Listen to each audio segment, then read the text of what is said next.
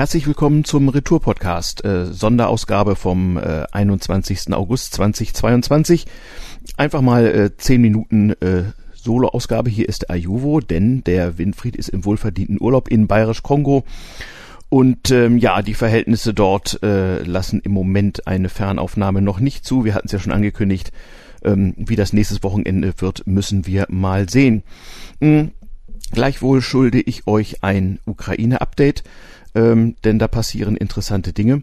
Ähm, es gab Explosionen auf der Krim, die man wahlweise Partisanen, äh, ukrainischen Kommandoeinheiten, ähm, lokalen unterdrückten Minderheitenvertretern, Drohnenangriffen ähm, oder auch äh, Artilleriefernbeschuss mit modernen Raketen zuschreibt, wie man gerne möchte. Wir wissen es nicht genau, aber schlaue Strategie der Ukrainer. Sie tragen den Krieg auf die Krim, die völkerrechtlich nach wie vor ukrainisches Staatsgebiet ist.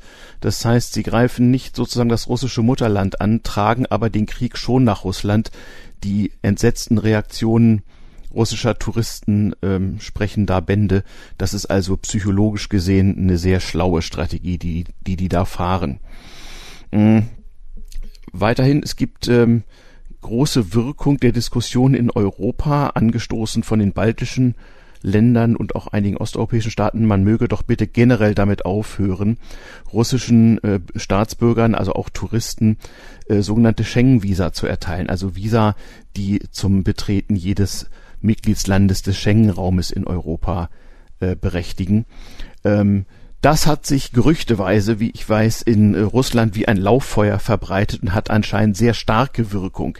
Während bezüglich der Sanktionen das Ganze so langsam anfängt, überall reinzusickern, das eine oder andere ist teurer, die ein oder anderen Waren gibt es nicht mehr und so, so ist die Geschichte, dass man womöglich aus Russland demnächst nicht mehr so einfach rauskommt, jedenfalls nicht in den sogenannten Westen.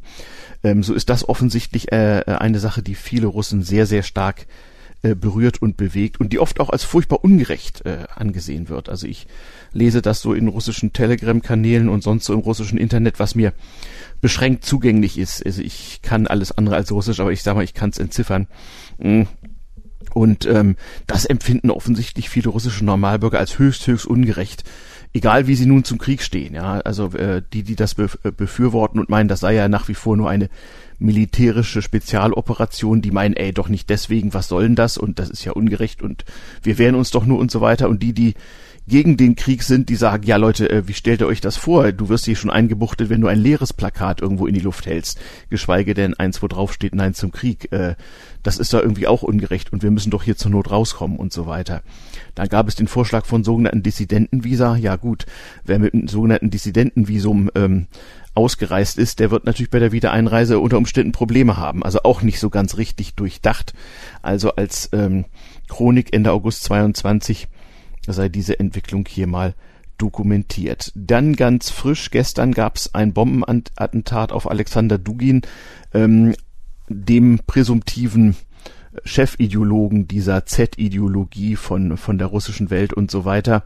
Ähm, man weiß nicht, wie einflussreich und dämonisiert äh, oder nicht dämonisiert dieser Mann letztlich ist. Jedenfalls hat's wahrscheinlich aus Versehen oder auch mit Absicht seine Tochter erwischt, die in ähnlichen äh, Dingen in Russland unterwegs ist ähm, und über russische soziale Medien flogen auch äh, schlechte, unscharfe, verwackelte Bilder eines sehr entsetzten Herrn Dugin, der also ähm, Minuten später ähm, am äh, durch Bombe zerstörten Auto seiner Tochter eintrifft. Ähm, das ist interessant insofern, als viele russische Kommentatoren der Meinung sind, äh, das sei ja nur möglich, wenn es ähm, sozusagen Helfershelfer im russischen Sicherheitsapparat gäbe. Also die sagen, nicht nur ist der ukrainische Geheimdienst von äh, russischen Maulwürfen durchsetzt, sondern wahrscheinlich zum Teil auch umgekehrt. Die sagen also alle, äh, das wäre nicht möglich gewesen ohne Helfershelfer im äh, FSB, GRU oder wie der entsprechende Dienst auch heißen möge. Auch hier kann ich nur dazu raten, Vorsicht falle ähm, erstmal abwarten, was da noch so an Fakten kommt. Aber natürlich sorgt so etwas so oder so für Unsicherheit und wird propagandistisch ausgenutzt. Ähm, ich könnte mir durchaus vorstellen, dass radikalere Kreise in der Ukraine, wenn sie die Möglichkeit hätten, sicherlich jetzt anfangen würden, ähm, sagen wir mal, ähm, Leistungsträger äh, in, in den putinschen Kreisen zu attackieren im wahrsten Sinne des Wortes, denn das würde natürlich massive Unsicherheit schüren, wenn Leute in Moskau und Umgebung feststellen müssten, sie sind ihres Lebens nicht mehr sicher. Mal gucken, was dann passiert. Wir werden es rausfinden. Ja, so viel zum Thema äh, Ukraine ganz, ganz kurz. Ähm, der reguläre Retour-Podcast kommt in ein oder zwei Wochen wieder. Ähm, bleibt uns gewogen und verbreitet vor allem diesen Podcast. Auch daher diese äh, Sondersendung. Ich möchte einfach, dass jede Woche äh, auch auf den einschlägigen Plattformen eine Sendung verzeichnet ist. Ähm, das Einzige, was ihr zurzeit für uns tun könnt und sollt und müsst, damit es irgendwie weitergehen kann, ist die Kunde von diesem Podcast zu verbreiten. Ich weiß, das nervt, aber Feed und URL retourpodcast.de sind auf allen möglichen Social Media leicht verbreitbar und das müsstet ihr halt mal irgendwie machen. Ähm, denn ähm, ja, also es geht langsam aufwärts, aber äh, dieser Podcast ist immer noch dreistellig. Das hat auf die Dauer keinen Sinn. Ähm, aber äh, was mache ich hier? Hörerbeschimpfung, das ist natürlich totaler Quatsch, äh, sondern im Gegenteil, ich äh, schulde euch natürlich Dank für alle Hilfe, die wir schon erfahren haben. Also in diesem Sinne, bleibt uns gewogen. Hoffentlich bis nächste Woche. Euer Ayuvo. Tschüss.